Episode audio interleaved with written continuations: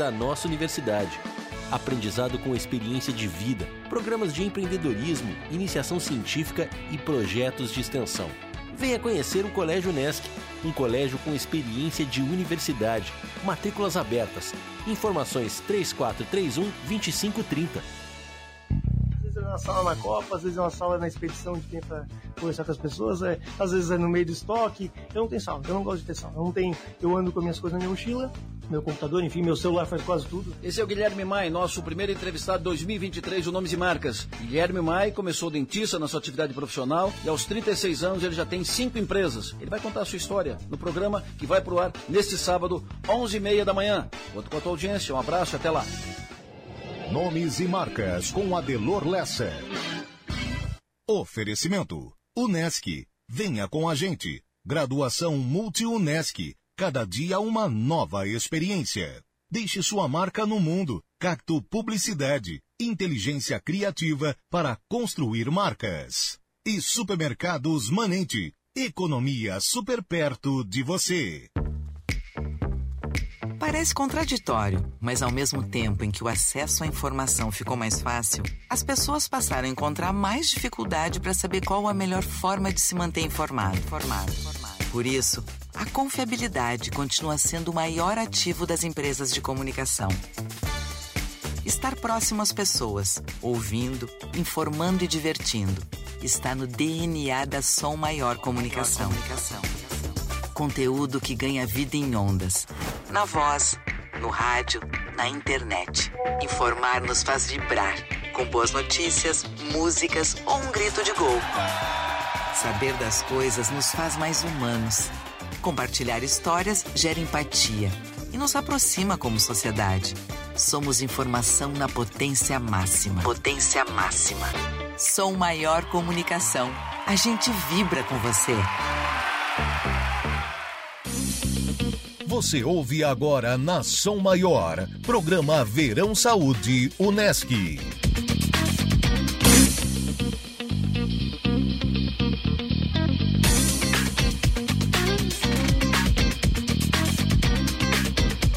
Muito bom dia, muito bom dia. Meio, meio dia. Olha só o que, é os 60 minutos, né? Eu fiquei apresentando o programa de Lessa há alguns meses, eu fiquei dando é, boa tarde também, falando meio-dia, mas não, são 10 horas e 2 minutos. Você não acordou muito tarde nesse sábado, eu que me confundi na hora. 10 horas e 2 minutos, estamos aqui na Orla do Balneário Rincão. Estamos aqui no Container Food Park, onde um dos containers é o da Unesc, para mais uma edição do Unesc Verão aqui na Som Maior. A gente está fazendo esse rodízio, trazendo o pessoal da Som Maior para apresentar esse programa aqui. Tem outros ainda para acontecer durante é, esse verão, todo sábado, a partir das 10 horas, aqui na Som Maior. E aí no rodízio acabou, acabou sendo definido que eu apresentaria o de hoje. E que alegria quando eu recebi o roteiro do programa de hoje. Eu defini que eu ia apresentar antes de receber o roteiro. Depois eu, eu acho, a Carol disse que não, mas eu acho que ela montou para mim esse roteiro aqui, porque é exatamente a linha editorial, a linha de assuntos que eu trato nos 60 minutos. Estou recebendo aqui o professor coordenador do curso de administração da Unesc, Edson Ribeiro. Também o coordenador do curso de Ciências Econômicas, Tiago Fabres. Segunda conversa nessa semana, ele abriu a nova temporada dos 60 Minutos comigo lá em Criciúma. A professora Márcia Piazza, coordenadora do curso de Direito. Professor Volmar Madeira, coordenador do curso de Tecnologia em Gestão de Recursos Humanos. Eu quero aprofundar bastante essa questão da tecnologia, o que, que, o que, que tem de diferente da gestão normal dos recursos humanos. E também a professora Mila Ferreira Guimarães, coordenadora do curso de Ciências Contábeis da Unesc. E já estávamos conversando aqui, teremos que tratar das americanas. Eu acho que com quase todos eles, talvez o RH não seja tão, tão influenciado, mas a administração fez algumas coisas que não são muito republicanas. as ciências econômicas estão sofrendo com o que pode acontecer com o Brasil. O direito deve estar trabalhando bastante o jurídico das americanas ultimamente e as ciências contábeis vão ter que explicar pra gente o que, que aconteceu com as americanas. Mas isso vai no decorrer da conversa. A gente vai conversando aqui, vamos apresentar os cursos da Unesc aqui. Eu vou começar pela administração. Professor Edson Ribeiro, muito bom dia, muito obrigado pela presença aqui. Bom dia, Arthur. Bom dia aos ouvintes e os colegas aqui na, na mesa. Quando eu era bem mais jovem, coisa de 20 anos atrás, É, eu estava ali na, na boca do terceirão, tem que decidir o que vai fazer no vestibular. Aí a gente ouvia que tem alguns cursos que são meio. são mais amplos. Então tinha. Ah, eu ouvi do seu Led Buri, o grande empresário de Criciúma. Arthurzinho, tu tem que fazer direito, mesmo que tu vá trabalhar em outra coisa, tem que fazer direito para ti, para te entender, para te ser mais mais inteligente. E administração também tu vai usar em tudo na, na tua vida. Mas como é que funciona o curso de administração que é tão falado e se você não entra no curso você não sabe direito o que que, o que, que aprende? Como é que é a dinâmica do curso de, de administração? Sendo que muita gente cria o seu negócio, administra o seu negócio sem ter passado por esse curso, uhum. o que que ele, o que que ele acrescenta para as pessoas? Então, Arthur, é, essa é uma, é, é uma pergunta que é interessante e ela é sempre colocada, inclusive pelos acadêmicos quando começam o curso, né? É, passa pela cabeça de muitos no segundo grau é, que a administração como uma opção, né? Sempre está ali no, no hall das opções, né? Principalmente aqueles que estão inseguros, indecisos, né? Até por causa dessa abrangência. Então, o curso de administração da Unesc ele tem 48 anos de existência. Foi um dos primeiros, junto com contabilidade, é, na Unesc. E, e, tem o curso também de comércio exterior, né, administração com ênfase em comércio exterior, que também já tem 23 anos é, de existência na nossa universidade.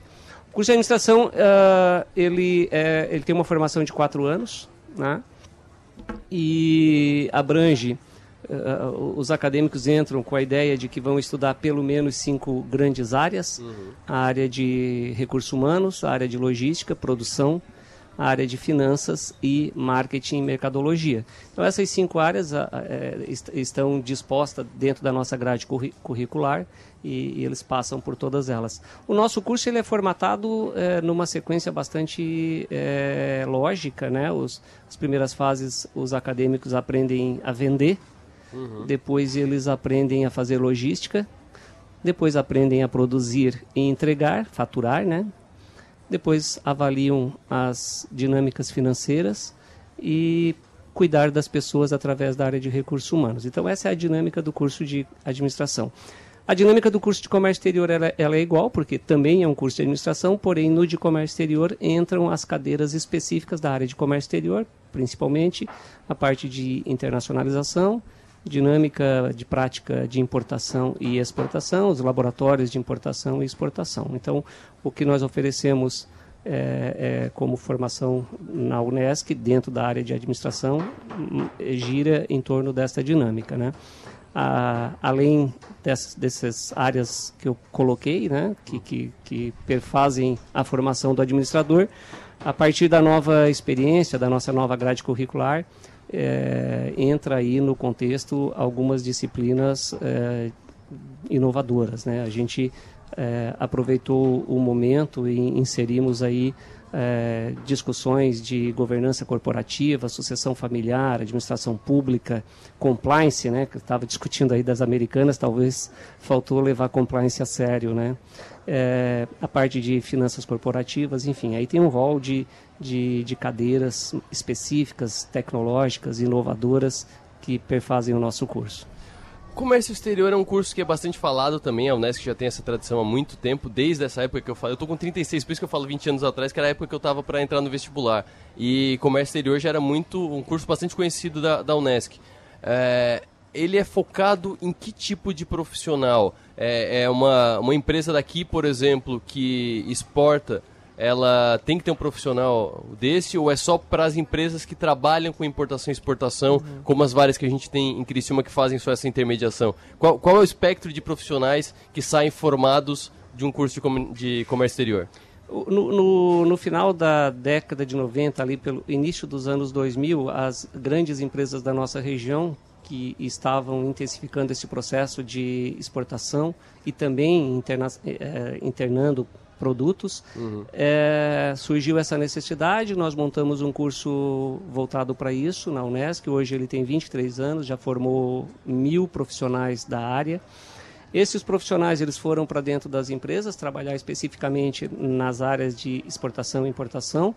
Também com logística, é, legislação aduaneira, uhum. logística internacional, enfim. Sim. E, e também a, grande parte deles montaram as trade company aqui da nossa região. A, a maioria delas é, é, são é, empreendidas com ex, com egressos do curso de administração na área de comércio exterior. Então, a, a formação, ele, ele, sai com o título de administrador, por, porém ele tem essa é, especificidade na área de comércio exterior. Então, como na administração estuda marketing, uhum. no comércio exterior estuda marketing internacional, na administração Sim. estuda logística, no comércio exterior estuda logística internacional, né? É, então, é, é, essa é a diferença dentro de, dessas duas formações. O curso ele cresceu é, nesses 23 anos, ele tem demanda constante. Este ano, que bom, nós já estamos aí com turma formada uhum. para iniciar o primeiro semestre de 2023 e o curso está crescendo. E também houve, houve um, um, movimento aqui, você até já, talvez já tenha entrevistado também o professor Zilli, através do, do da, da, Apex Brasil, Sim. que tem o núcleo aqui do PX, primeira rodada de dois anos, trabalhou 100 empresas e agora tem o objetivo de 150 empresas e está desmistificando o comércio exterior não só para, para as grandes empresas, mas também para as pequenas empresas. E eles estão mostrando, treinando e, e mostrando que uma, uma pequena empresa de Cristina é possível fazer exportação. Né? Me vem à cabeça o exemplo de uma empresa de luminárias, uhum. que é que, que um, um egresso nosso de administração trabalha lá uma, uma empresa começando e já tem produtos sendo exportados aqui para a América do Sul. Então, é, é, o PX Brasil tem, tem, tem é, ajudado muito nós na captação e mostrar o mercado de mercado internacional para as demandas que existem aqui na região. E por conta disso, o curso tem evoluído bastante também.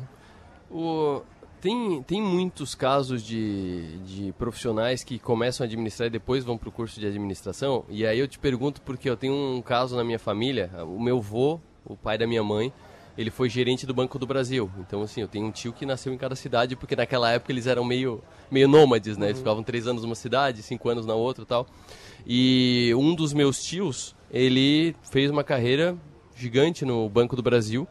Quando ele se aposentou, ele entrou no curso de administração. Inclusive, ele falou que ele entrou numa situação muito interessante, que às vezes ele, ele dava aulas para os colegas dele pela experiência que ele tinha do banco, dos cursos que ele fez no banco, mas ele não tinha formação e ele sentiu a necessidade de ter a formação assim que ele se aposentou do, uhum. do banco. Tem muitos exemplos disso, de, de a pessoa montar o seu próprio negócio e sentir que falta alguma coisa e entrar na faculdade com trinta e tantos, 40 anos de idade para dar um passo a mais, para evoluir a sua, seus processos? Sim. O, o, a, a característica do, do, do, nosso curso, é, eu classifico três, três linhas assim de profissionais que vão desenvolver carreira. Uhum. É, tem claramente a carreira executiva, menino, menina que começa o curso superior com 17, 18, 19 anos, estão trabalhando numa empresa e vão desenvolver uma carreira executiva ali. Vão, vão trabalhar, vão começar como auxiliar, uhum. analista, assistente, gerente, diretor e quem sabe vão ser o CEO desta empresa um dia. Essa é uma carreira específica. Ele, ele desenvolve uma carreira dentro de uma empresa. O segundo aspecto é, é, empreendedorismo. Nós temos já acadêmicos de primeira fase. Esse, esse, é um movimento dos anos 2000, assim, meados de 90, anos 2000, começou uh, muito essa ideia de, de empreender seu próprio negócio uhum. e tal. Então nós já temos sei lá, 15, 20% dos nossos acadêmicos com a ideia de estar estudando administração para montar seu próprio negócio. Que tipo de negócio? Hoje, sul de Santa Catarina, norte do Rio Grande do Sul, bares, pizzarias, restaurantes, pubs, Uh, são uh, egressos de um curso de administração nosso uhum. que montaram seus negócios. E muitos aqui na nossa região prosperaram, são grandes empresas. Poucos sabem que começaram lá com 18 anos com uma ideia de empreender um negócio lá na primeira fase do curso de administração. E o terceiro aspecto, que também é, eh, tem crescido muito, que é a sucessão familiar, né? O pai e a mãe têm uma empresa, o filho fez 18, a filha uhum. fez 18, 19 anos, entraram no curso para aprender gestão, para um dia fazer a sucessão da empresa familiar. Então, se pegar lá, 90% dos nossos acadêmicos estão nessas áreas. Também tem alguns com interesse na gestão pública, que já estão trabalhando em prefeituras, enfim. E alguns ainda, como eu, é, é, é, é também vai para a docência, né? Sim. Então, assim, o, que você colocou. Eu, eu fiz administração na Unesc, trabalhando numa empresa, desenvolvendo uma carreira executiva lá dentro. Doze anos depois eu saí para trabalhar só como professor e como professor eu é, é, empreendi uma empresa de consultoria. Então veja, eu estive como executivo e agora como empreendedor, né? Uhum. Uh, se um dia um filho meu quiser tocar o meu negócio, vai fazer sucessão daquela empresa que começou, tá? Então, uh, assim é o curso de administração e também uh, de comércio exterior. E isso, essas são as nossas discussões internas. O que eu percebo é que cada vez mais tem jovem querendo montar seu próprio negócio. Assim, te dar um exemplo. Primeira fase, ele montou uma empresa de camiseta. Abriu um e-commerce, ele compra, corta, manda costurar, embala, entrega, atende o telefone e está com dificuldade agora de estudar à noite porque o, o a empresinha dele está crescendo e tomando o, te o, tempo dele. Então é assim que, que, que as coisas é, acontecem lá conosco. Maravilha. Daqui a pouco a gente vai falar mais sobre a sucessão familiar, porque eu vou juntar isso com o curso de ciências contábeis, que é um, tem, tem um tipo de caso que eu acompanho bastante. Eu queria ouvir do professor Volmar Madeira sobre o curso de Tecnologia em Gestão de Recursos Humanos e Processos Gerenciais. E como é difícil implementar processo na empresa, né? Então eu queria, queria ouvir o que, que, esse, o que, que esse curso apresenta, qual que é a, o objetivo principal desse curso na, na emenda da Unesc. Bom dia, Arthur. Bom dia a todos os ouvintes. Arthur, é, antes de mais nada, eu acho que é importante a gente caracterizar os cursos superiores numa universidade, né?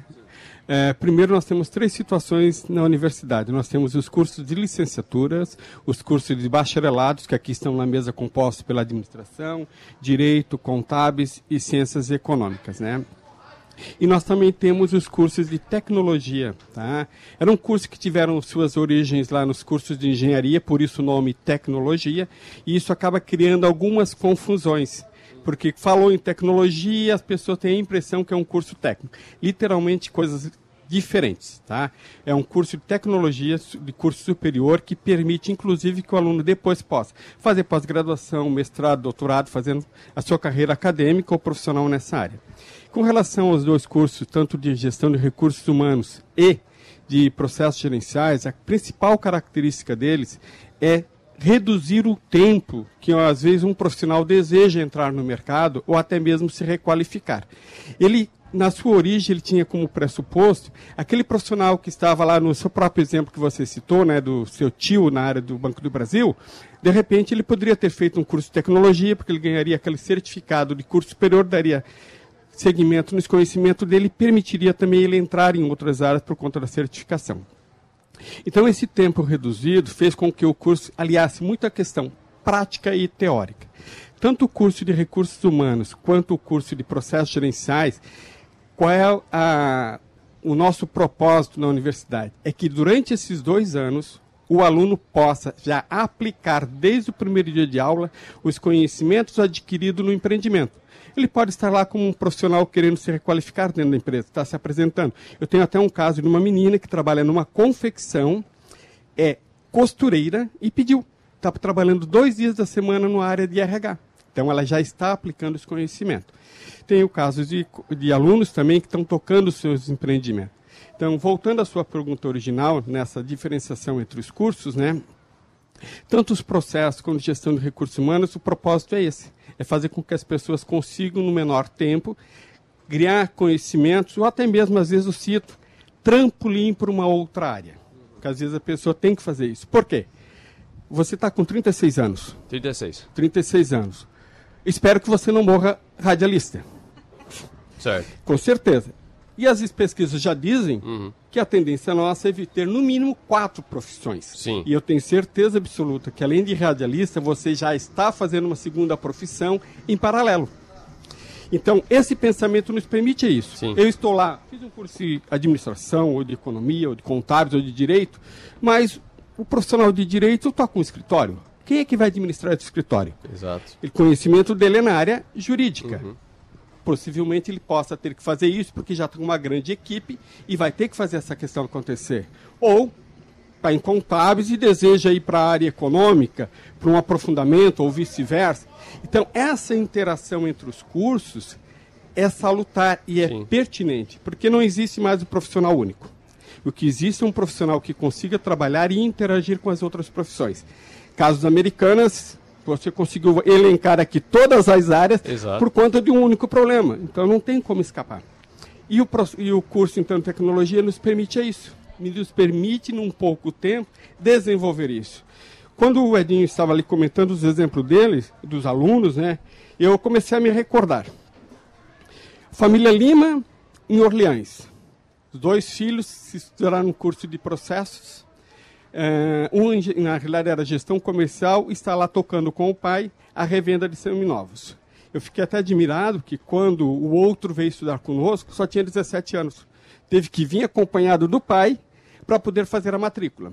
Se formou com 19 anos em processos gerenciais e está lá tocando a loja de roupas infantis com a mãe dele. Tem um outro caso que os dois irmãos estão tocando uma relojaria em Criciúma, tem uma rede em Floripa, em Criciúma. E tem um caso, para mim é extremamente emblemático, dois inclusive. Um ex-prefeito da nossa região, que foi aluno nosso. Ah, Mas antes ou depois de ser prefeito? Que ele foi aluno. depois de ser prefeito. Depois de ser prefeito. depois de ser prefeito. Ele, inclusive, tem um hotel aqui na região e eu Aham. me lembro da frase que ele dizia, que a empresa que ele tinha, ele depois vendeu e a frase que ele me disse foi o seguinte: Madeira, eu achei interessante não ser dono de 100%, Aham. mas ser dono de 5% de uma grande empresa alemã.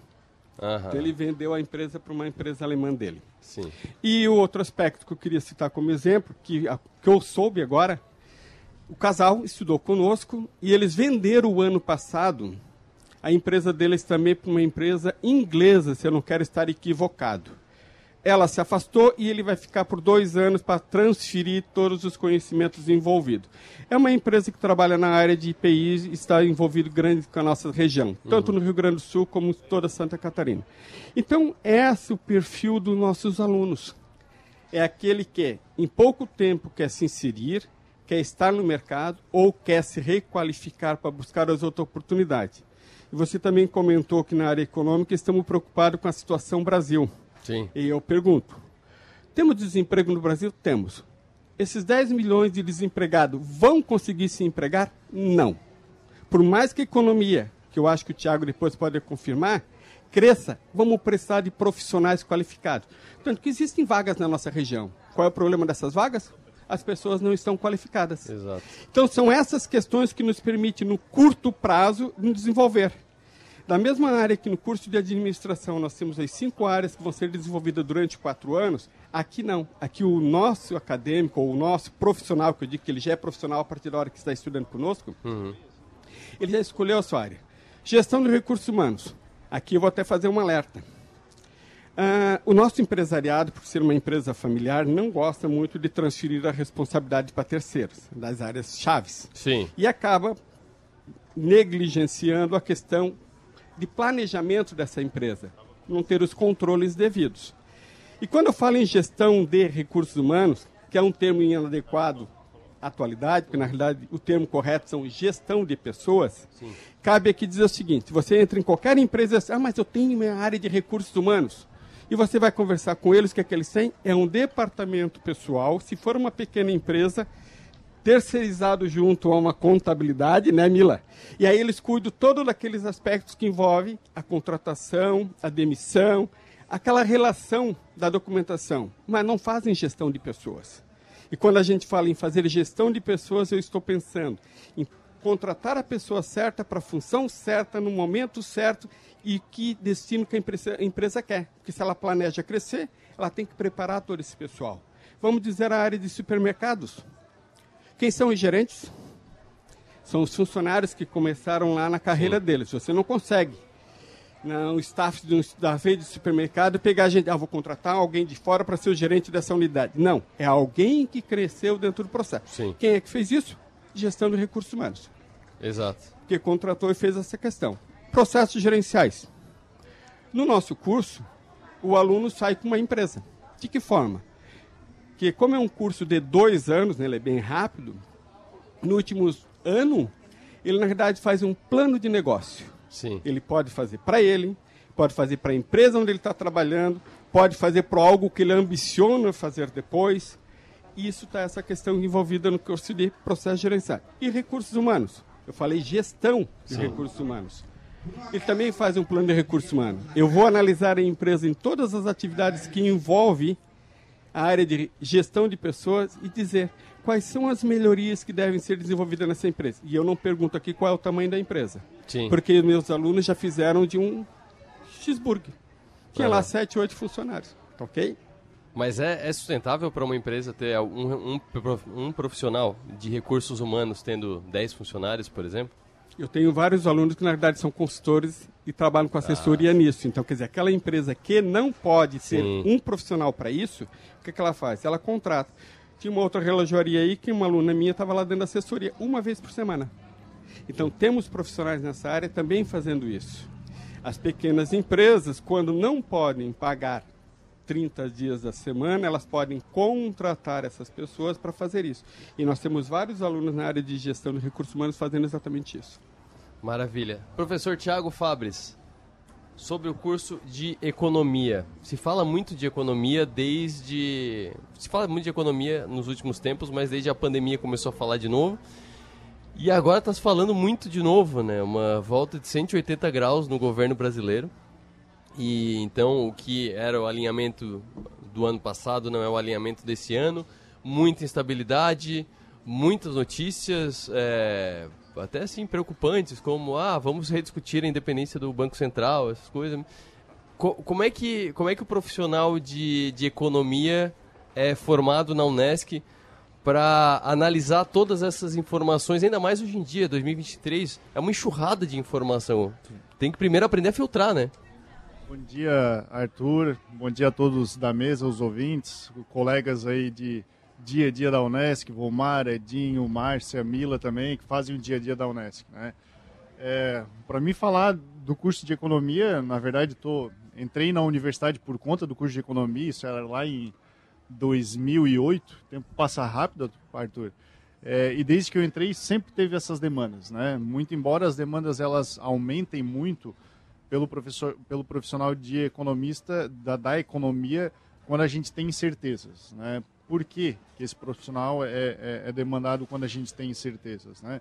Por conta de tudo que ele acaba estudando. Né? Então, é, tu abriu uma fala também falando do curso de administração que ele era generalista, da mesma forma, o curso de, de economia ele também é generalista. Então, ele te permite atuar em diversas áreas do, do conhecimento. Né? Bom, o que, o que é comum as pessoas acharem que o economista faz. É o que aparece na mídia todos os dias. Né? Então, o que, que aparece na mídia todos os dias?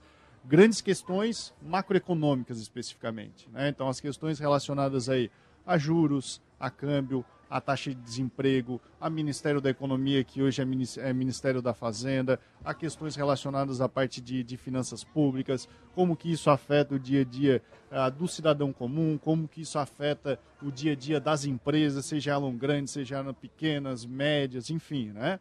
E também guarda uma forte relação à ciência econômica também, Arthur, com a, as questões, obviamente, né, contábeis, que a gente precisa fazer toda a parte da, da análise, a gestão que está relacionada com a parte microeconômica, mas também a relação com o direito também, porque precisa fazer regulamentações, né?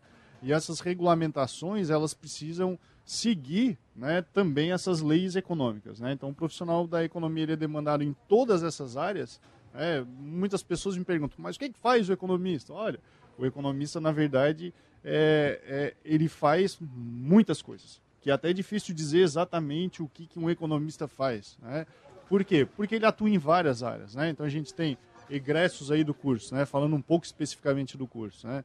O curso ele foi criado, Arthur, em 99, né? então esse ano ele já está completando há ah, 24 anos, já formou diversos economistas que atuam nas mais diversas áreas, né? seja ela no setor público, né? então a gente tem cargos aí de vereadores aqui da região, que são é, economistas, tivemos prefeitos que, que são economistas, ah, nós temos também profissionais dentro das empresas, trabalhando especificamente aí um pouco mais é, na parte financeira, também na parte comercial, mas aí uma, uma, um foco mais ah, financeiro, né?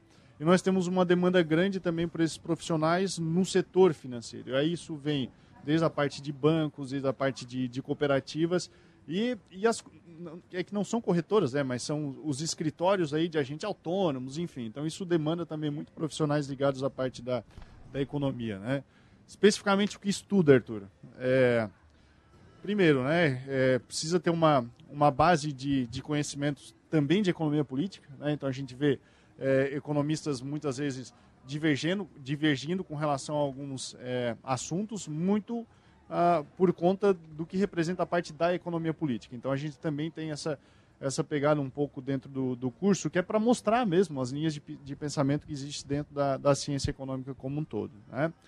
Bom, mas como a ciência econômica ela não pode é, achar, né, principalmente grandes questões ah, relacionadas a direcionamento do Brasil, direcionamento da região, né, então o curso de economia também foi envolvido aí em fazer os planos da ANREC, da região carbonífera.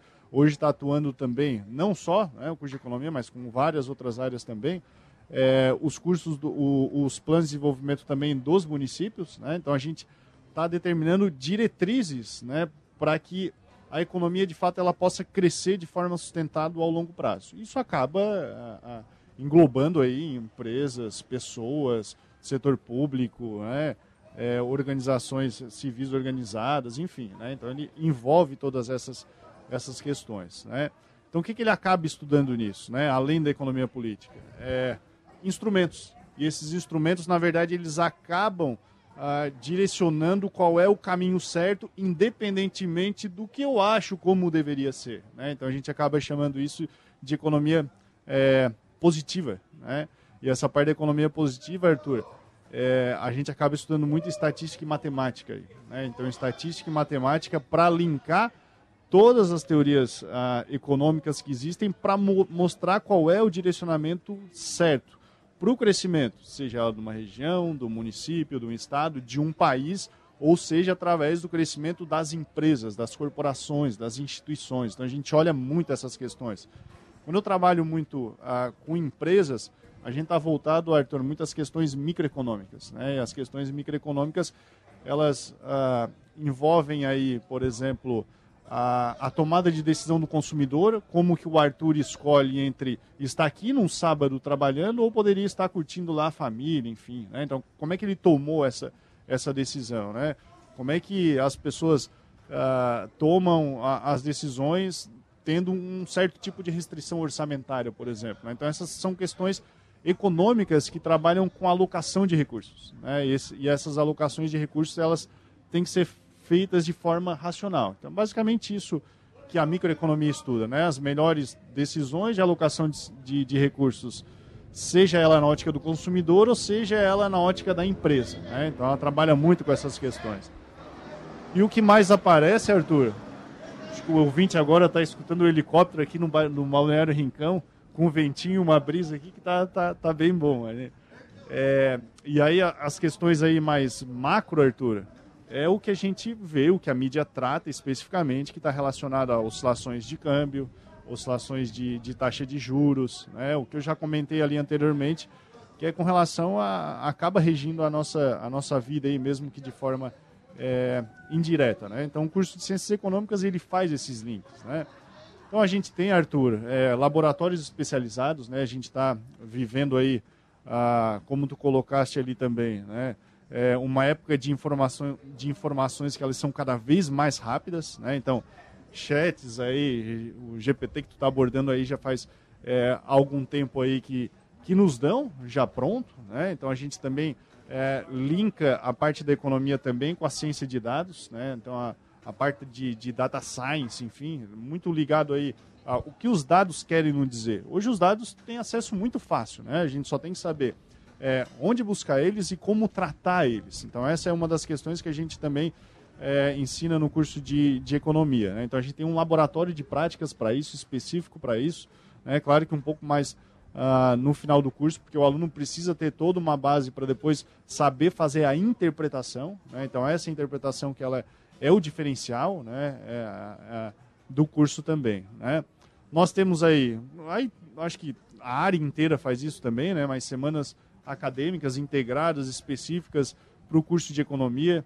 Recentemente, Arthur, nós tínhamos o ministro de Minas e Energias, o Adolfo Saxiras, esteve ali na, na, na, na, época ele era secretário do Tesouro Nacional, também esteve ali palestrando para nós, para os alunos, para a comunidade em geral. Então foi a, a, época que fez o estudo aí dos impactos do, do, do FGTS, então do auxílio, do saque, enfim. Então ele foi ali, fez essa fala para nós. É, inclusive, não vai estar tá ouvindo agora, né? Mas é, agradecer ele também, porque ele, é, a gente tinha, tinha comentado com ele, olha, vamos fazer... Não menospreze a nossa audiência. Não, com certeza. E se, se ele não tiver, ele deve estar em, em Brasília. Mas aí depois eu mando o link aí, com certeza. E a gente ajuda a divulgar aí tanto a, a, a Unesc quanto a, a Som Maior também. Né? Mas ele dizia para nós na, na, naquela época das formas como ele foi feito o estudo e de como isso iria impactar. E a gente observa de como vem impactando essas coisas também nessas, nessas questões econômicas. Né? Então, profissional de economia, é, ele é uma profissão regulamentada, Arthur, desde 1951, então é uma profissão também já, já antiga. Né? Na nossa região, o curso de Ciências Econômicas ele é em 99, como eu já falei, né? E, e quatro anos para conseguir se formar como um bacharel em economia. Né? Depois tem outras regras relacionadas a conselhos, enfim, né? mas ele sai um bacharel em economia em, em quatro anos e precisa, Arthur, de muita dedicação e estudo também, né? das pessoas, né? de baixar com todos os cursos, né? mas é, especificamente em economia também precisa baixar a cabeça, olhar um pouco de é, história, modelo matemático, estatístico e muita teoria econômica para dar soluções para as empresas e para o governo em geral. Vou fazer um intervalo rápido aqui. Na volta eu apresento os outros dois cursos que estão presentes aqui, que são Ciências Contábeis e Direito. E aí a gente começa a fazer o cruzamento. Por enquanto a gente está apresentando os cursos e aí na sequência a gente faz os cruzamentos. Por exemplo, já vou deixar uma pergunta aqui a, a pessoa que quer trabalhar no mercado financeiro, por exemplo, quer ser agente autônomo de investimento, ele cursa administração ou ele cursa economia? Depende do que ele vai fazer. Então eu já vou colocar, já vou colocar o profissional aqui no meio. Aí o Edinho e o Thiago vão brigar por ele no próximo bloco. Tá bom, então.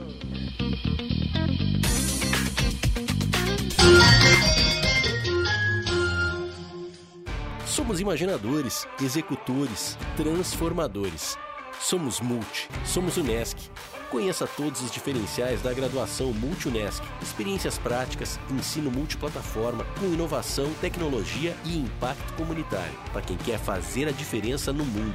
Graduação Multi-Unesc. Cada dia uma nova experiência. Informações pelo WhatsApp 999 150 433. Ser Unesc faz toda a diferença. Unesc, a nossa universidade.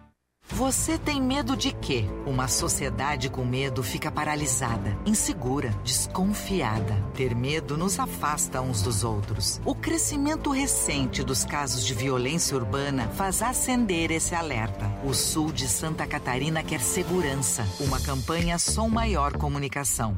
Com apoio de Metropolitan Mall, Sublime Persianas, Triângulo Segurança, Giasse Supermercados, Satic. Timaço apresenta Campeonato Catarinense 2023. Em busca da segunda vitória na competição, o Tigre terá pela frente o líder do campeonato. Neste domingo, a partir das sete da noite, direto do Augusto Bauer, Brusque e Criciúma. dentro da grande área, vai marcar o gol Balançou! O Timaço Som Maior entra em ação a partir das 6 horas com J. Del Fabro, Alex Maranhão, Enio Bisma, Manu Silva e Marcos Broca. Timaço Futebol Som Maior. Oferecimento.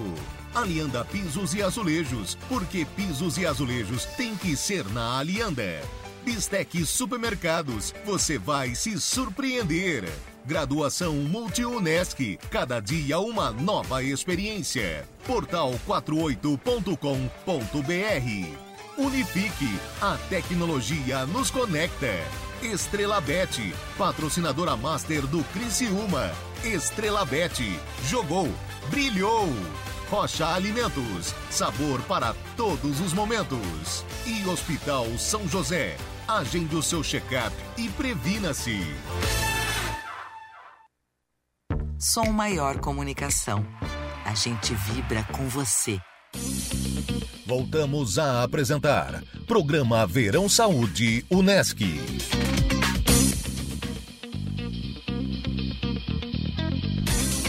Seguimos aqui, tá bonito, tá bonito aqui na Orla do Balneário Rincão, muito bem posicionado aqui, a nossa vizinha, Unesc, né? Eu tô aqui no container da Unesc hoje, mas a vista é a mesma que a gente tem no container da Som Maior aqui na beira do Balneário Rincão, bem no centro do Balneário Rincão, dá pra ver os decks que a prefeitura fez. O dia tá bonito, poucas nuvens no céu. Tá calor, mas aqui na, no coberto que a gente tá, tá um ventinho gostoso, como o Thiago Fábio acabou de, de ressaltar. Então tá um clima muito agradável. Vamos seguir apresentando os cursos que vão participar dessa conversa que a gente vai ter aqui no Balneário Rincão, direto do container da Unesc professora Mila Lúcia Ferreira Guimarães, coordenadora do curso de Ciências Contábeis. Contabilidade que muitos empresários não têm assim problemas com contabilidade, porque é um processo que é, começa a empresa, mistura a, a finança pessoal com a finança empresarial, depois eu resolvo, faz no caderninho quanto entra, quanto sai, depois joga para contabilidade e faz o DRE. Como é que vocês preparam o profissional para essa rotina dentro da Unesc? Ô, Arthur, primeiro, quero dizer que é um prazer muito grande estar aqui com vocês, com a Som Maior. Mandar um abração aí para todos os, os ouvintes dessa rádio. Dizer que, de fato, hoje é um sábado para não botar defeito, sabe? Muito, o nosso rincão, né? Maravilhoso. E tá mesmo a brisa agradável aqui. E um sol que é um espetáculo. Olha, posso te dizer o seguinte, que a contabilidade, ciências contábeis, né? Todo mundo pensa em conta. Sim. Ah, vou fazer contábeis imposto. porque é imposto, é. Fazer contábeis porque eu gosto de conta, porque eu gosto de matemática, porque eu sempre digo, é claro, a gente lida com números, mas no meu entendimento, tá? Algo bem particular assim de uma uma professora que já está aí há bastante tempo na, na, na lida. Uh, nós falamos de números, mas por trás dos números estão as pessoas. Né? E esse problema que você comentou aí, do, do, do, dessa mistura entre a pessoa física com a pessoa jurídica, é comum. Né? É muito comum. E não, eu não vou te dizer assim que, que seja algo errado, porque é uma prática. Eu sou o dono da empresa, tá ali o meu caixa, é minha, eu pego ali, misturo, pago uma conta particular, boto gasolina no carro. Então, o que a gente ensina, e aí sou eu a professora da primeira fase, né, nas primeiras aulas, é que não se pode misturar né, misturar as contas, misturar o patrimônio da pessoa física e jurídica e ensina para eles como fazer isso da melhor forma. Essa história do caderninho é muito bacana, é uma, é uma espécie de controle, entende? Então, tem muito que se desmistificar nisso tudo. E é uma ciência, Arthur, maravilhosa, porque não tem como errar. Sabe? Ele é, quando tu. Eu, eu, eu vejo muito. Não é do teu tempo filme Matrix, né? Ou é? Matrix, Como Matrix. não é do meu oh, tempo, gente? Matrix.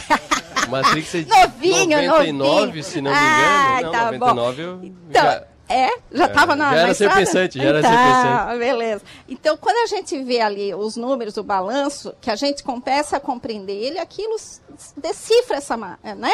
Decifra aquela, aqueles números todos e isso fica muito claro para a gente. E o profissional que trabalha, né, que é bacharel em ciências contábeis e depois é faz a prova, o exame de suficiência que a gente tem, a nossa, nossa a, a nossa profissão para exercê-la precisa passar Algo por um semelhante exame. exame da OAB? E, semelhante, Sim. muito semelhante. Posso até dizer que é igual. Só que vocês têm mais fases, né? Mais, fases. mais provas. É, a nossa é uma prova apenas, mas é bem difícil, bem difícil a prova e para poder tirar o registro e poder uh, trabalhar como contador.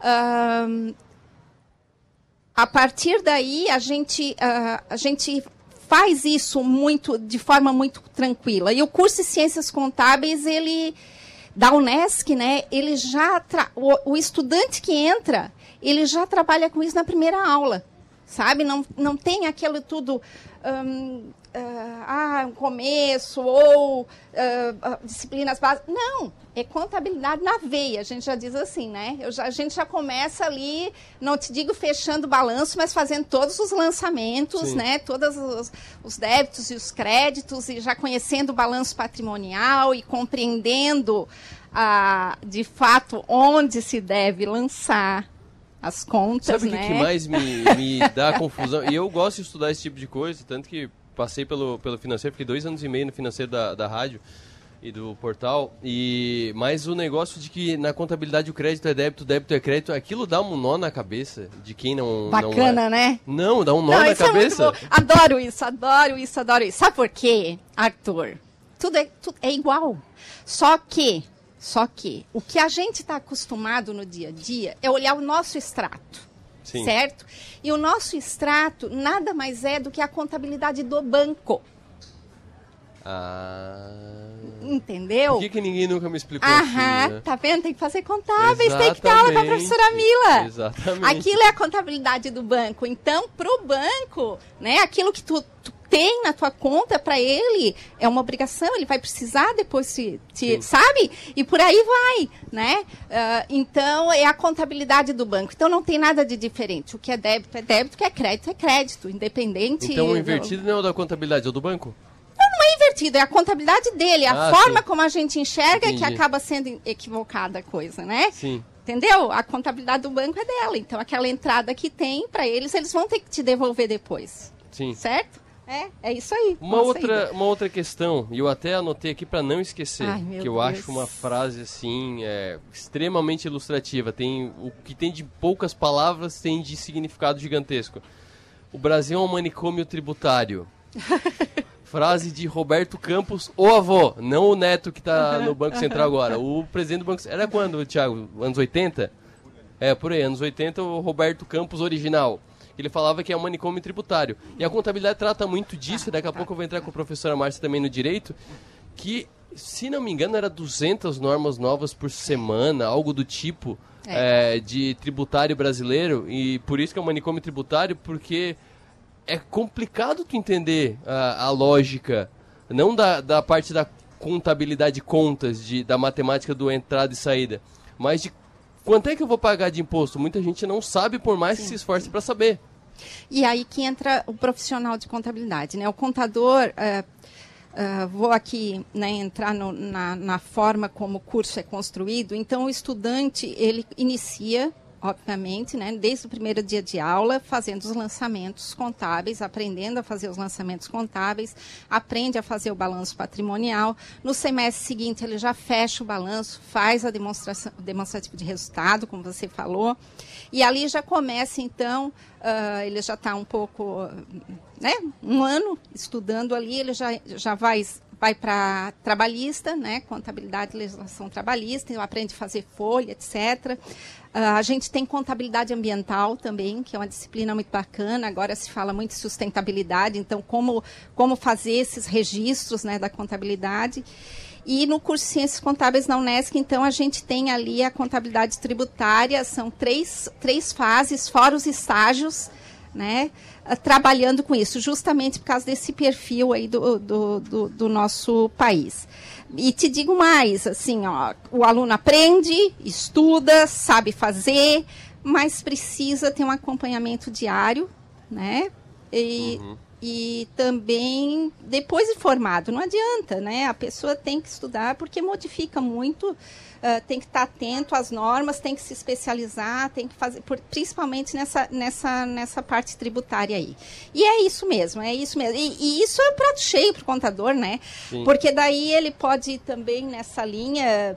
ah, trabalhando numa empresa, para prestar consultoria, verificar melhor ah, forma tributária, e aí tem as áreas, né? Sim. Por exemplo, nós temos a, a contabilidade tributária, Então tem aquele que faz bem focado nessa parte, né, de contabilidade tributária. Tem a contabilidade pública, né, que também está muito em alta, né? Hoje com a responsabilidade ah, e tudo mais. Então precisa eh, do contador público. Tem a perícia, os peritos, contabilidade eh, os peritos contábeis. Tem a auditoria. A auditoria, Arthur, neste ano nós tivemos numa semana acadêmica nossa, eh, a presidente do Conselho Regional de Contabilidade dando uma palestra. E foi um estudante perguntou, né, principal dos, do, dos segmentos, né, das ramificações da, da, das áreas da contabilidade que ela acredita que, que seria assim um bom caminho para ele seguir, né? Aí ela falou e ela disse assim: tem, claro, a controladoria, que sempre foi a menina dos olhos, né? Hoje é o salário mais alto, é o controller né, da empresa tal. Mas ela disse: vai ser auditoria. O futuro da profissão que vai remunerar bem, que vai ter a procura, é auditoria. E dito e feito, né? Estamos aí com, com esse caso que. Isso faz quanto tempo, essa palestra? Agora? Ah, foi agora? Foi Sabe agora? por quê? Porque eu lembro acho que faz coisa de cinco anos, teve um concurso para auditor da Receita Estadual, se não me engano, de Santa Catarina. O salário era 25 Sim, mil reais. sim, sim. E 25 mil reais há cinco anos era, Era- mais. essa 25 mil reais hoje já está muito bem pago. Sim, sim. Mas 25 mil reais há muito tempo eu lembro que chamou muito atenção. Gente, todas as áreas. Tinha amigo meu que era jornalista que começou a estudar contabilidade para ver se passava.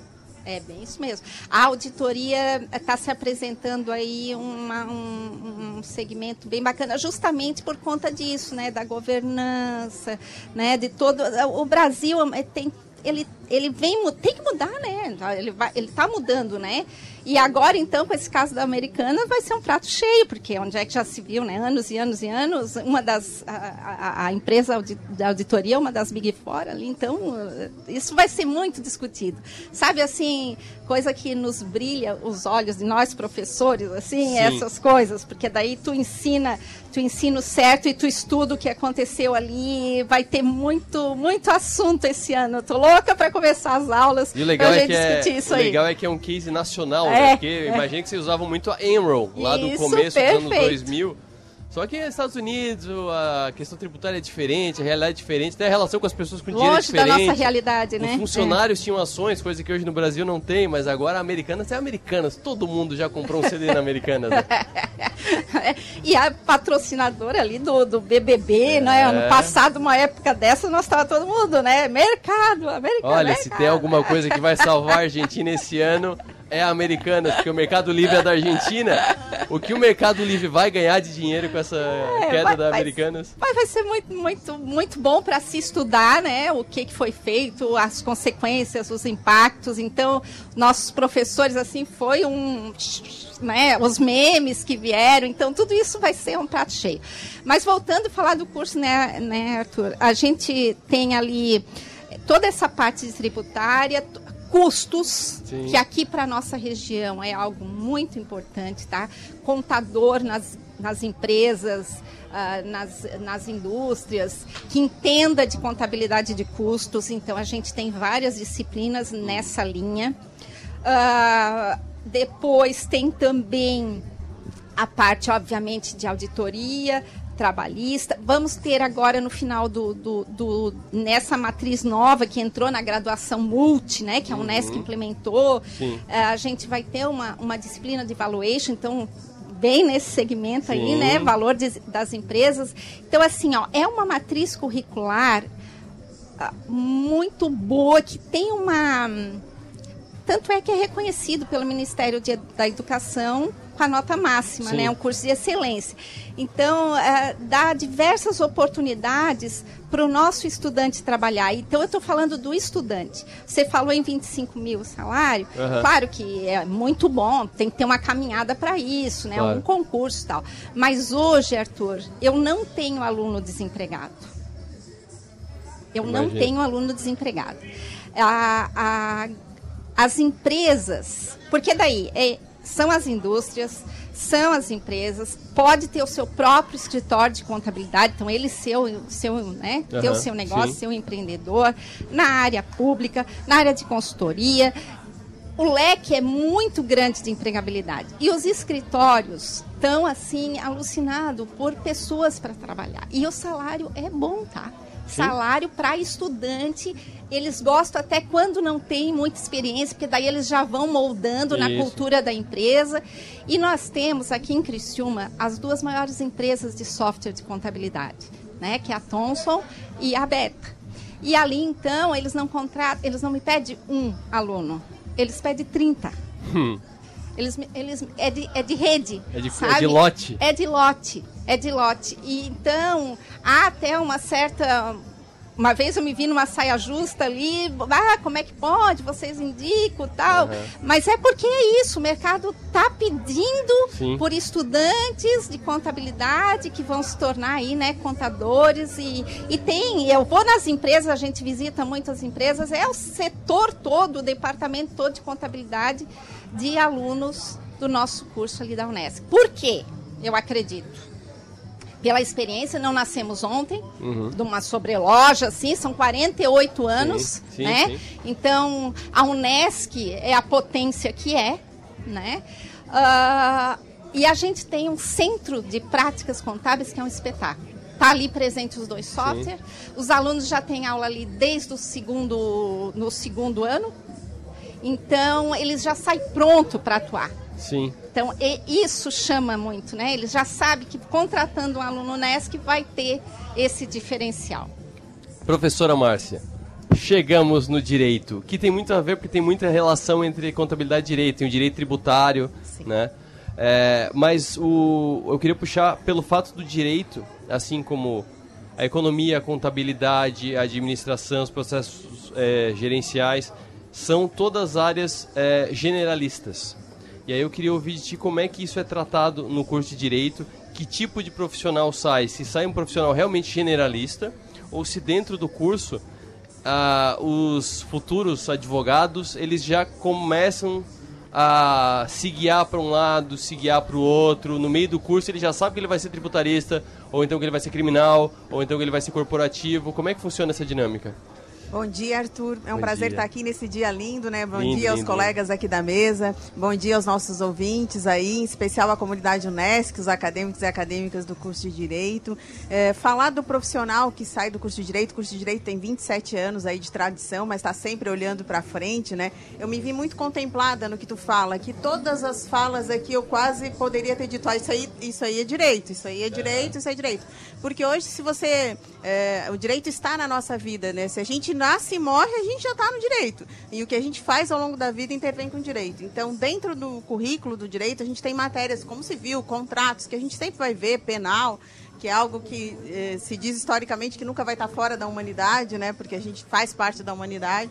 Então, a gente tem matérias em que serão comuns a todos, mas sempre terão as especialidades. Hoje a gente fala em direitos novos, como direito dos animais, direito da natureza, próprio direito ambiental, direito tributário. Então, você pode ter caminhos que você vai optar em se especializar ou ter mais ênfase na sua formação. Mas, em geral, você precisa de todas as áreas. A minha área por exemplo, que é a área trabalhista, eu não consigo pensar no trabalho se eu não pensar em economia ou se eu não pensar na, no direito tributário, embora não seja o direito do trabalho. Não consigo falar sem direito previdenciário. Então, o conhecimento geral das áreas possibilita que o profissional especialista também tenha condições para resolver conflitos e resolver situações que hoje são complexas, né? Você tem profissionais hoje que atuam na preventiva, como também no contencioso, que já é a judicialização. Então, a formação, ela tem uma formação base que vai passar por muitas disciplinas com mais variadas áreas, administrativo, constitucional, mas você tem uh, uma ênfase em disciplinas que vão te permitir uma formação específica.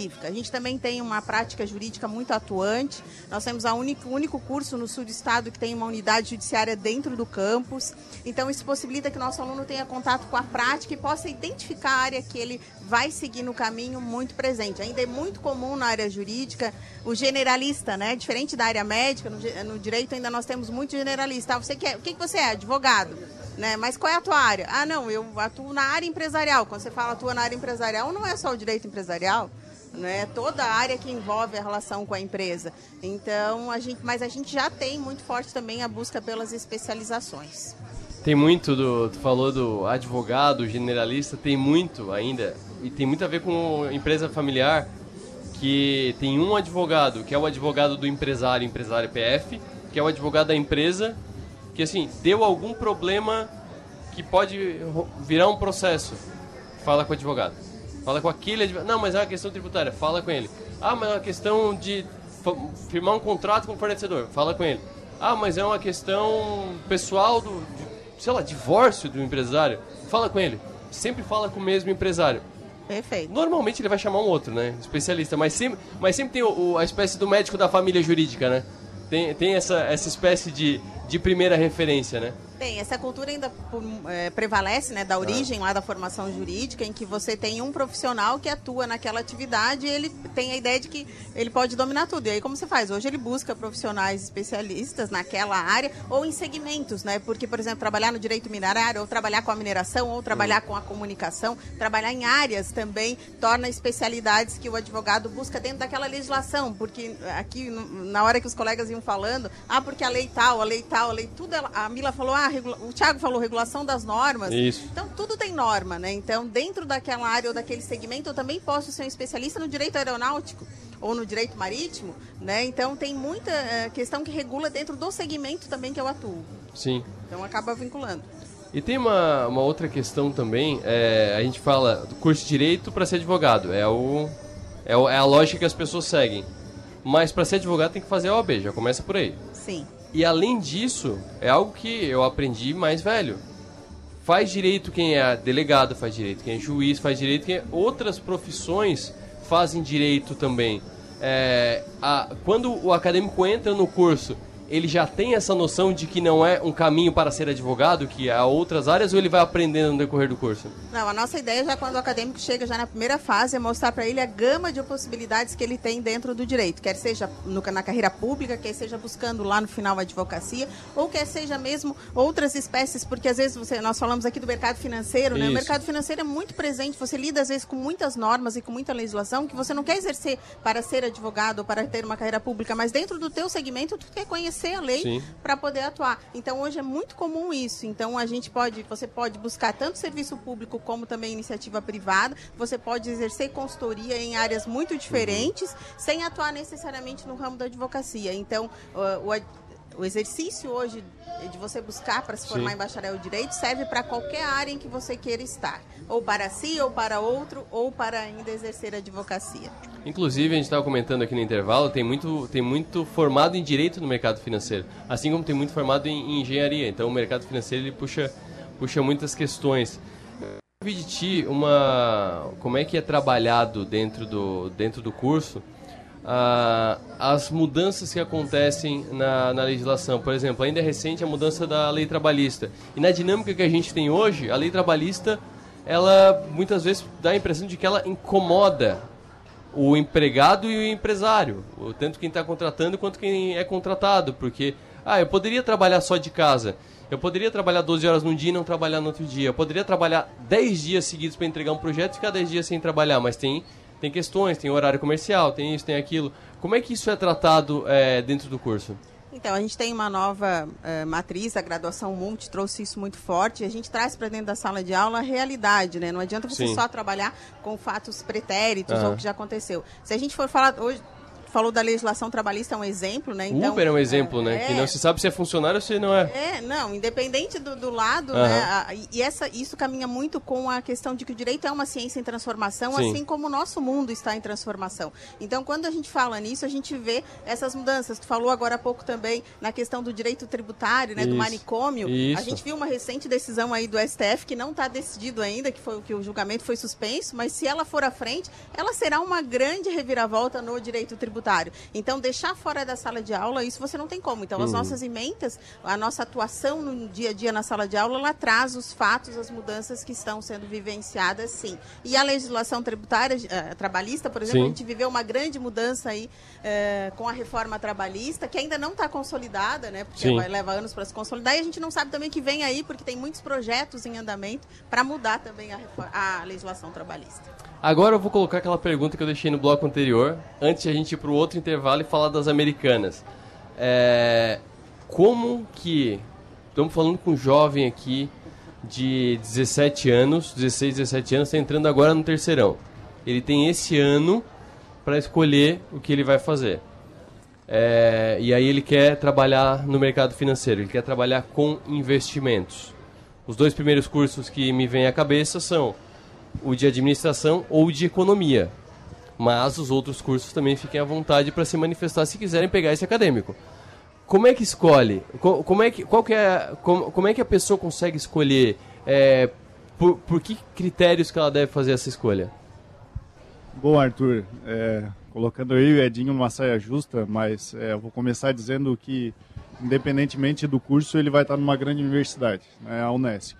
Então ele vai ser muito bem formado, seja uh, se ele fizer a opção pelo curso de administração ou se ele fizer uh, a opção pelo curso de ciências econômicas. Né? Agora, enquanto coordenador do curso de, de ciências econômicas, uh, eu tenho um leque de, de argumentos ah, para trabalhar junto com o mercado financeiro. Né?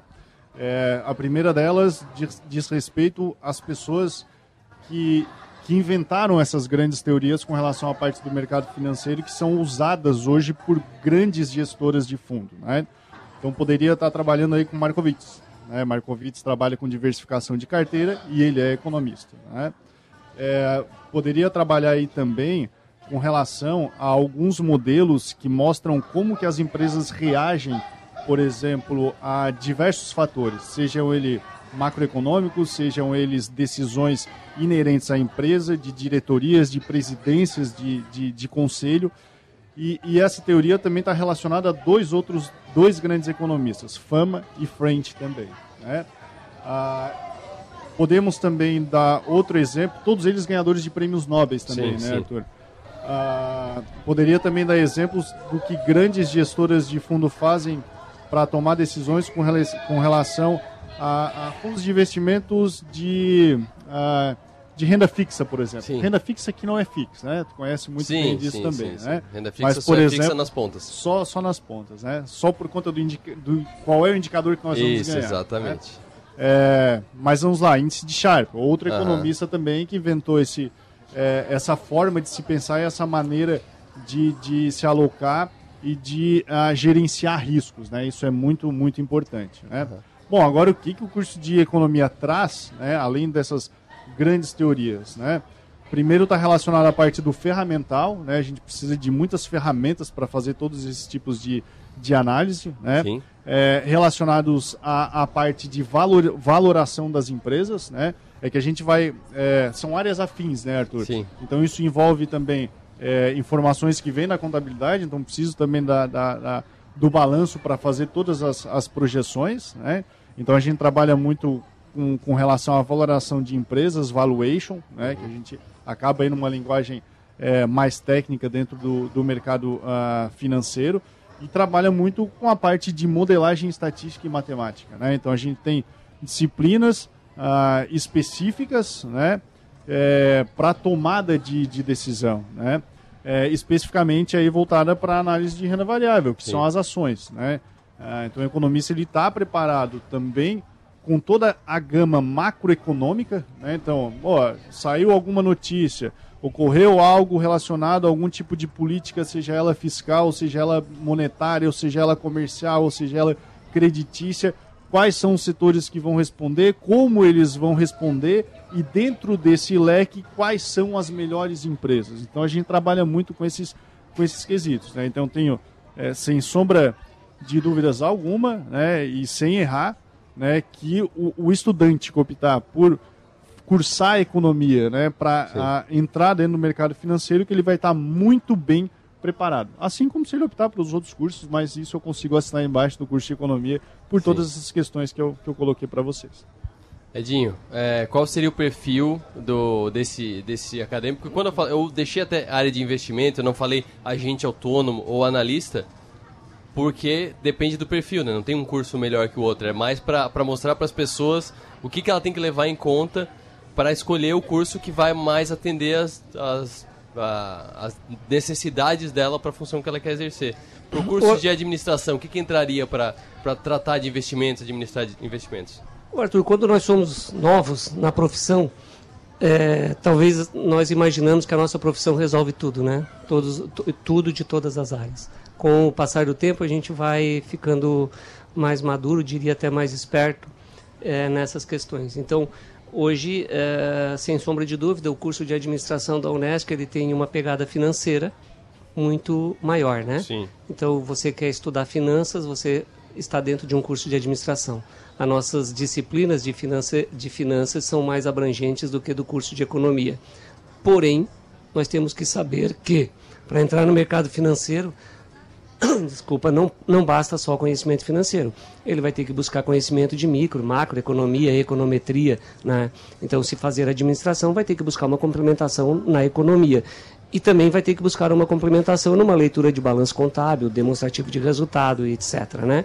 Uhum. Se ele fazer economia, ele vai ter uma base muito boa, excelente de economia, porque o curso de economia assim se apresenta, ele vai ter um conhecimento macroeconômico, microeconômico, é, muito maior do que um, um profissional formado em administração, porém ele vai ter que buscar uma complementação de finanças, né? Então, assim, é, é, onde você se formar para o mercado financeiro, você vai ter que buscar uma complementação. Também na área jurídica, né? O que Sim. aconteceu é, na Americanas o negócio é economicamente viável, né? Mas ali provou que financeiramente não foi, né?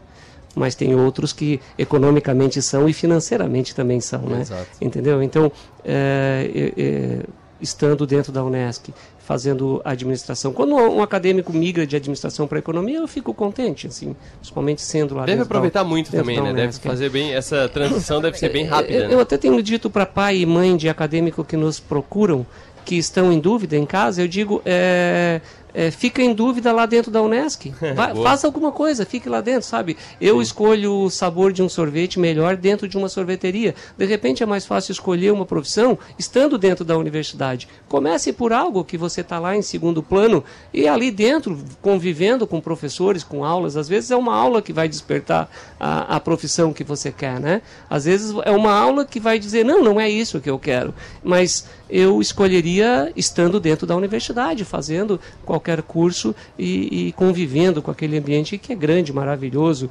mais de 15 mil pessoas lá dentro convivendo. Então, eu, eu, eu acho assim, concluindo, uh, vou para o mercado financeiro, eu preciso de economia, eu preciso de finanças, eu preciso de contabilidade, eu preciso de direito, eu preciso ser bom também em pessoas para se relacionar bem, né? Acho que essa Exato. é a Arthur, minha eu conclusão. diria para ele, vem para a Unesc, vem para o direito, porque ele vai ter direito financeiro, ele vai ter interpretação de lei, vai ter possibilidade de trabalhar em grupos que trabalham a desinformação, que no mercado econômico também é muito forte. Verdade. Eu acho que ele vai ter habilidades e competências é, presentes no direito, mas se ele vier para a Unesc, também está tudo certo e escolher outra área. Arthur, eu vou aproveitar, deixa Sim. da tua primeira pergunta. Pois não. Se a pessoa estar com dúvida com 17 anos, eu comentei anteriormente que a gente pode utilizar os cursos de tecnologia em gestão para esse aspecto. Sim. Mas dentro da especificidade da pergunta, que era dentro do mercado financeiro, uhum. quer dizer, tem os cursos que se apresentam como tal, e o próprio professor Edinho comentou que nós precisamos se complementar. Eu também tinha comentado que não existe um profissional único. Isso. Ele vai ter que trabalhar em equipe, vai ter que trabalhar com outro. Ninguém dá conta do processo como um todo. E a frase eu acho que é, é importante. A universidade se preocupou nessa nova modernização dela no sentido das graduações, da graduação multi, porque lá ela permite que todos os alunos interajam com todos os cursos. Quer dizer, eu tenho alunos de tanto de recursos humanos como processos gerenciais que têm disciplina com os alunos a contábeis, que têm a disciplina com os alunos de ciências econômicas, com administração, o direito, uma questão mais de especificidade, um pouco menos, mas não deixa de ter a disciplina de direito, ele também pode buscar, né? Sim. E um outro aspecto importante é que eu gosto de valorizar muito, né? Porque o aluno, quando entra numa universidade, ele tem um curso, tem um dispêndio para ele Sim. estar lá. E às vezes ele não conclui um curso e tá, ganhou o conhecimento e às vezes necessita de uma certificação.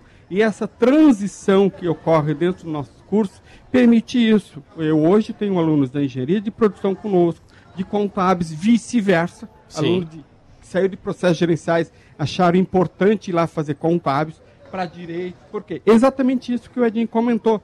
Se tiver dúvida, tenha dúvida lá dentro Exato. e escolha lá dentro. O ambiente acadêmico nos permite realmente criar essa reflexão e nos amadurecer. Quando se tem aquele aluno de 17 anos, com certeza ele vai vir buscar uma outra faculdade depois. Exato. E tudo é um pontapé. Deixa eu só dar um exemplo rapidinho antes da, da professora. É, eu, fi, eu entrei em administração, passei em administração, fiz dois dias e saí, por motivos bobos de uma cabeça de 17 anos. Fiz biologia, depois eu fiz jornalismo e hoje eu estou muito inclinado à área de, de finanças e de gestão.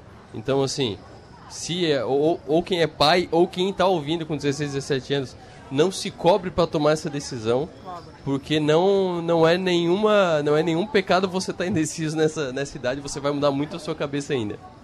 É, vai mudar, vai mudar, muda, muda. De, jovem de 17, jovem de 25, jovem Sim. de 35, de 45, 55.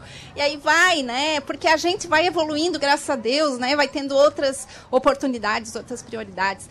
Mas só reforçando o que meus colegas falaram, a nossa universidade, ela também tem. Claro que você pode chegar na Unesc, pode bater lá no curso de contábeis, de direito da ADM, dos tecnológicos, na economia, pode bater lá, a gente vai mostrar com nosso curso e tudo mais. Mas quem quiser também pode telefonar para lá, né? Nós temos dentro da uh, o setor específico, qual é? O setor comercial, né? Que ele agenda aula experimental. Aula experimental.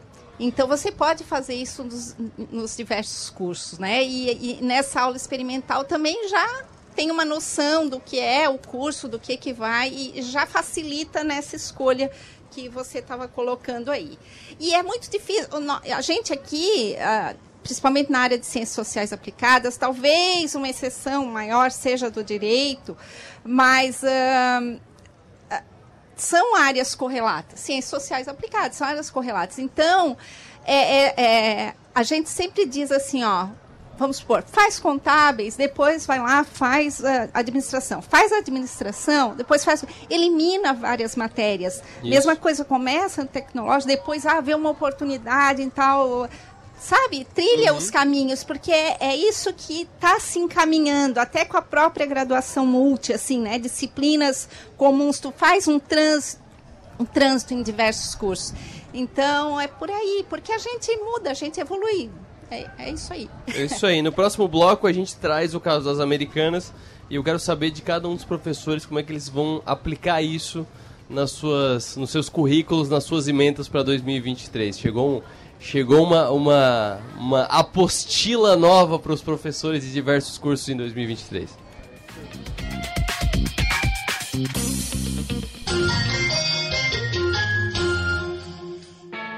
Um colégio pronto para oferecer uma formação completa, onde os estudantes são estimulados a desenvolverem habilidades e competências em um ambiente acolhedor e com o suporte da nossa universidade aprendizado com experiência de vida, programas de empreendedorismo, iniciação científica e projetos de extensão. Venha conhecer o Colégio Nesc, um colégio com experiência de universidade. Matrículas abertas. Informações 3431 2530. O projeto Superação está tornando a vida de 1.600 crianças e adolescentes muito melhor, mas acreditamos que juntos podemos fazer ainda mais. Por isso, não esqueça, em fevereiro, nas compras dos produtos Kellogg's, cereal sucrilhos original e chocolate 240 gramas, 8,99 e batata Pringles todos os sabores, 9,99. Nas redes de supermercados Angelone, Bistec, Giasse ou Manente, você contribui com as ações do bairro da Juventude. Superação. Abrace essa campanha. Você tem medo de quê? É natural termos alguns medos. O medo nos faz ter cautela, freia nossos impulsos e nos faz pensar melhor. Individualmente, o medo pode até ser bom, mas quando o medo se torna coletivo, é quando acende um sinal de alerta. Uma sociedade com medo fica paralisada, insegura desconfiada. Ter medo nos afasta uns dos outros. O crescimento recente dos casos de violência urbana faz acender esse alerta. Nossas comunidades esperam uma reação. Precisamos ampliar o debate e agir com determinação para que tenhamos de volta um dos nossos bens mais preciosos: a tranquilidade de ir e vir. O sul de Santa Catarina quer segurança. Uma campanha Som Maior Comunicação. Com apoio de Metropolitan Mall, Sublime Persianas, Triângulo Segurança, Giasse Supermercados, Satic. Som Maior Comunicação. A gente vibra com você. Voltamos a apresentar Programa Verão Saúde Unesc.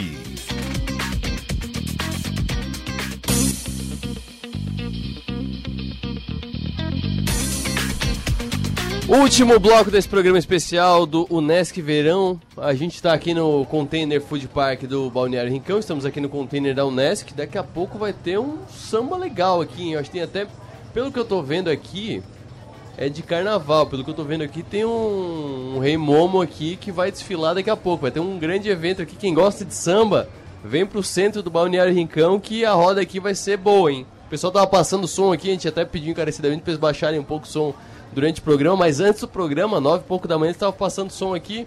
Vai ser de qualidade. Se você gosta, corre aqui pro Container Food Park, no calçadão do Balneário Rincão, que olha, vai ser um bom, vai ser um bom almoço aqui com muito samba.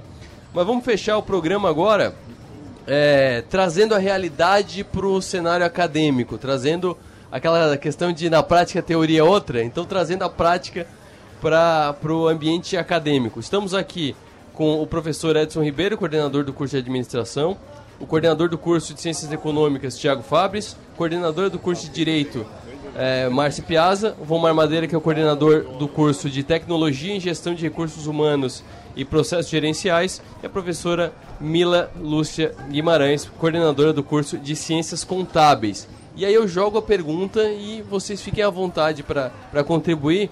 Caso das Americanas. Caso das Americanas, começou com uma inconsistência, foi assim que foi usado o termo, inconsistência contábil de 20 bilhões de reais. Depois fizeram auditoria e descobriram que não, não existia essa inconsistência contábil de 20 bilhões de reais, mas sim uma dívida de 40 bilhões de reais, que na última semana foi atualizada, surgiu mais 6 bilhões e tanto na dívida, já está em quase 50 bilhões. Como é que isso se, se será introduzido agora nesse primeiro semestre de 2023 para os alunos dos diversos cursos de áreas correlatas à administração. E ciências contábeis vai ser um prato cheio. Vai, começou vai. por aí.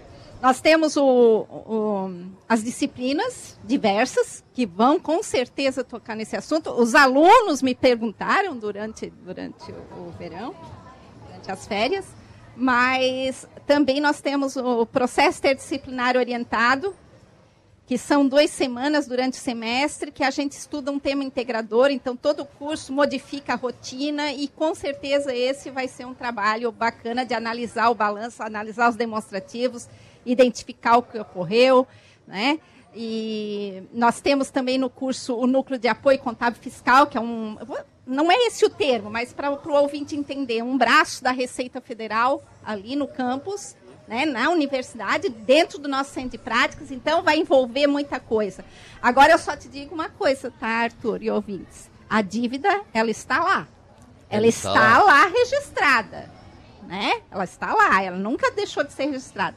Ela só não está onde deveria estar. Tá. Ah, é? Não, não, é? não é que não colocaram a informação? Não, não, não. Aí, com base ah. nisso, se analisa a empresa de forma diferenciada, ela acaba recebendo uma taxa de juro uh, inferior, porque ela não tem uma dívida uh, uh, maior junto aos, às instituições financeiras. Então, não é que se omitiu aquele, aquela. Não, ela está lá. Sim. Ela só não está lançado de forma correta. Por isso que se diz que é uma inconsistência.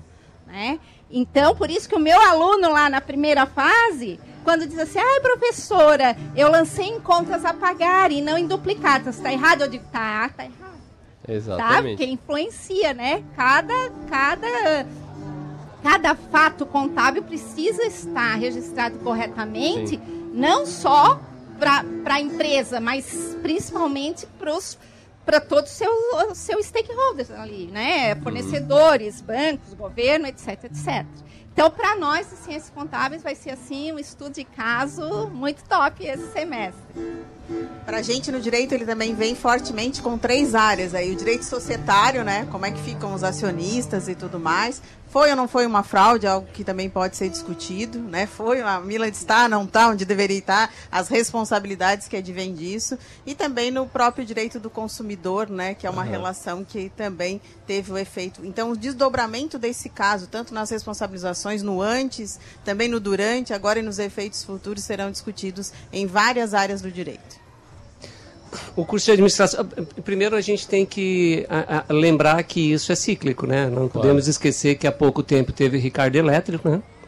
que acabou em nada, e também teve a OGX, né, que chegou Sim. do Eike Batista a ser uma das maiores eu falei, do mundo. Eu e... falei nessa semana que, eu, que na minha cabeça o 3G, que é o Lema, o Cicupira e o Teles, poderiam ficar marcados como semelhantes ao, ao Eike Batista e o caso OGX, uhum. a pessoa quase me bateu, porque há, todo esse, há toda essa, essa imagem Sim. de grandes, de toque de Midas deles e tal.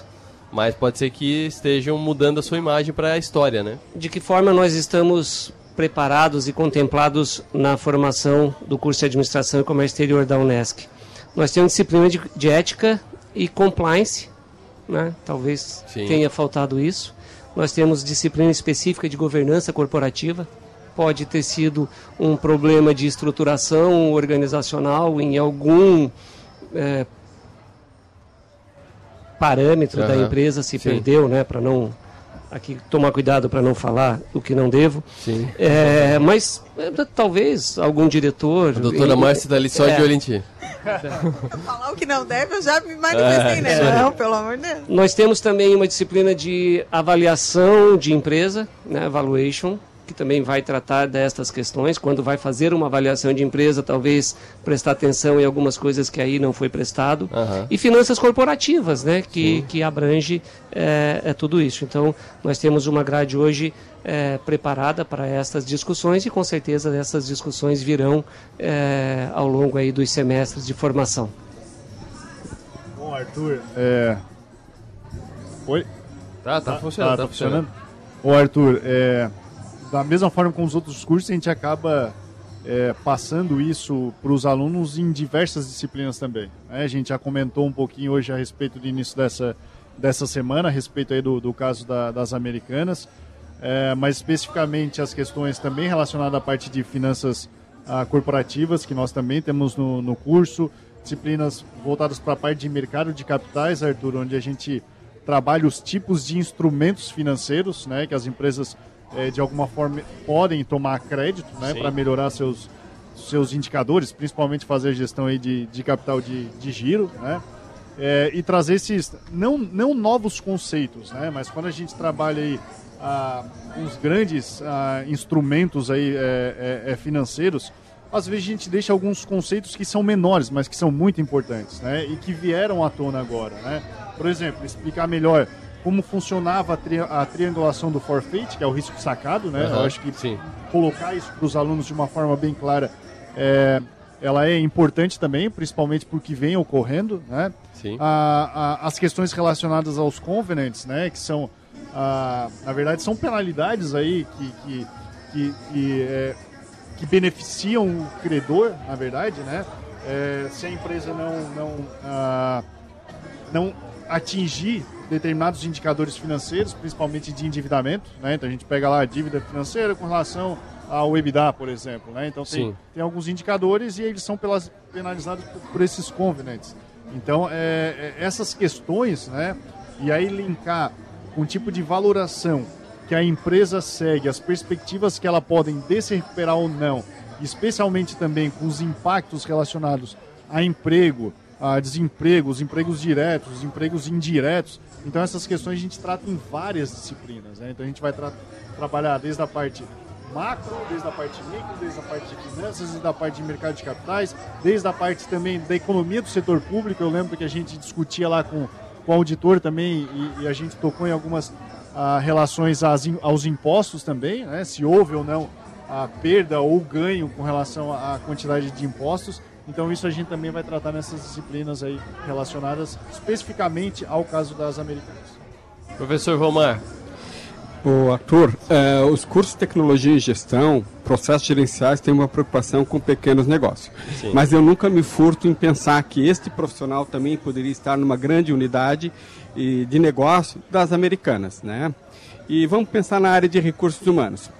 Com certeza, com todas essas redefinições que eu terão que ocorrer, vai ter que ter um rearranjo, inclusive, dos profissionais que estão ali dentro. Então, a área de recursos humanos estará exatamente fazendo isso, né? E o que é que nós temos dentro do nosso curso que contribuem com isso? Quer dizer, nós temos disciplinas de competitividade e estratégias empresariais. Quer dizer, quais são as estratégias que vão ser desenvolvidas ou implementadas para que possa, de alguma forma, superar essa situação? Nós temos várias empresas que em alguns momentos elas necessitam se reduzir em termos de tamanho para quê? Para que elas possam se reorganizar. É o mesmo problema que ocorre quando uma empresa cresce muito rápido. Ela se desorganiza, então ela é obrigada a parar para se reorganizar nessa questão como um todo. Sim. Então o que eu diria, né, nesse aspecto como um todo, Dentro da nossa preocupação em pequenos e médio empreendimento, esse pequeno empreendedor ele quer ser uma grande empresa. Então ele tem que já desde a sua base fazer ela estruturada com todas essas questões que envolvem os conceitos, que envolvem as outras áreas correlatas. Professor Valmar, rapidamente já estouramos o tempo aqui, então vou me despedir individualmente de cada um. Muito obrigado pela participação aqui. Obrigado, Arthur. Obrigado pela oportunidade. É, lembra aí que nós estamos à disposição na universidade. Se você quiser conversar conosco com cada um dos cursos, nos procurem lá. Tá ok? Muito obrigado e um abração aí a todos os alunos de gestão de recursos humanos e processos gerenciais e principalmente aos nossos professores que retornam à universidade dia 9 e os nossos alunos dia 27. Professor Edinho, muito obrigado pela participação aqui no programa. Obrigado, Arthur. Uh, obrigado, os colegas, por este momento agradável. Uh, aos nossos ouvintes, me despeço dizendo primeiro para que cada um que nos ouviu venha para a Unesc, independente de qualquer curso. E se vier para a Unesc fazer administração, estaremos esperando num curso de jovens alegres, que gostam de festa, que se divertem, que têm que fazer aquilo que a juventude propõe, mas que também trabalham e estudam. É, o nosso curso está preparado para recebê-los com uma formação de, de excelência. Liguem para a Unesc e falem direto com o coordenador do curso de administração se precisarem. Muito obrigado a todos, um bom dia. Professora Márcia, muito obrigado pela participação. Obrigada, Arthur. Venham para a Unesc, estaremos esperando todos para um lindo semestre. Obrigada. Professora Mila, muito obrigado pela participação aqui no programa. Oh, querido, prazer estar aqui com vocês. Gostaria nesse momento de, de encerrar, mandar um beijão aí para os nossos estudantes. Estão aqui pipocando no hum. WhatsApp, né, nos ouvindo, prestigiando o curso. E do mesmo modo, né, as matrículas estão abertas de modo contínuo. Então, venha nos visitar, venha conhecer o nosso centro de práticas. Como eu disse, é um espetáculo e fazer ciências contábeis, uma carreira de grande, grande profissão aí, com uma demanda muito grande no mercado. Tá bom? Muito obrigada. Professor Tiago Fábio, obrigado pela presença mais uma vez aqui com a gente. Muito obrigado, Arthur, aí pelo, pelo espaço também, né? Convidar a todos né, e dizer que a Unesc está de matrículas abertas, que venha para o curso de Ciências Econômicas, para a unidade de Ciências Sociais Aplicadas, né? E para as outras unidades também, para as outras áreas de conhecimento aí da, da universidade. Será um prazer aí recebê-lo é, na coordenação, né? É, tivesse, tiverem mais algumas dúvidas, é só procurar me procurar lá no, no Bloco Wiki, a gente está à disposição aí para atender todos os interessados. Muito obrigado. Encerro aqui mais uma edição do Unesc Verão aqui na Som Maior. E aí eu já anuncio que na sequência tem Nomes e Marcas, o primeiro ao vivo de 2023, reabrindo a temporada do Nomes e Marcas que estava de férias. E o entrevistado Adelor, nesse Nomes e Marcas, é um bom case para levar para os cursos de vocês. O empresário Guilherme Maia, ele é dentista de formação mas ele hoje tem cinco empresas e tem mais algumas saindo do forno ainda. Então é um baita aqui de empreendedorismo. Guilherme Maia, empresário de Araranguá. Fique ligado agora na Som Maior. Um abraço. Eu volto na segunda-feira ao meio-dia nos 60 minutos. E sábado que vem tem mais o Nesc Verão aqui na Som Maior a partir das 10 horas. Até mais. Bom fim de semana. Quem estiver no Rincão, vem aqui pro Container Food Park que vai ter samba de primeira qualidade.